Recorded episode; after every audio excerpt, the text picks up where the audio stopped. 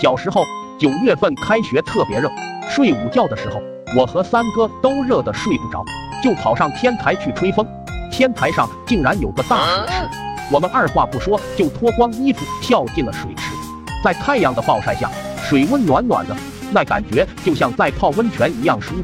又因为今天学校有人检查，我们无良的校长为了让厕所保持干净，居然不允许我们上厕所，这是人干的事吗？憋了一早上的我们受了这水温的刺激，情不自禁就打开了身体的闸门。我们泡的都有点瞌睡，两缕橙黄的液体在水中飘成丝带。还是我突然反应过来，大叫一声不好。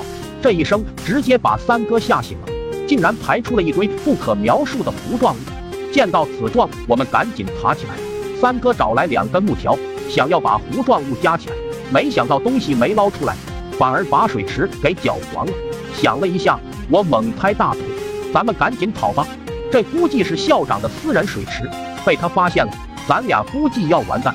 三哥觉得我说的非常有道理，好在当时校长正在和领导吹牛逼，没有发现我们上了天台。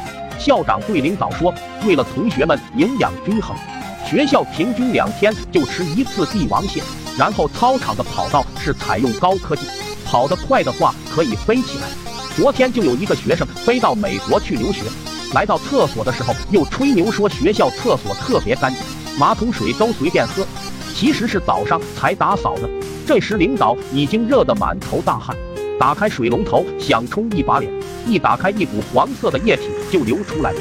领导问校长是怎么回事，校长条件反射又吹起了牛，说学校为了让同学们解渴，水龙头里面流的都是橙汁。这时，领导又问：“那水里面的杂质是什么？”校长想都没想，就说：“我们用的是果粒橙，含有百分之十的真果粒。”说完后，还对着水龙头猛地喝了一口。当天，两个老师扛着校长就冲去医院。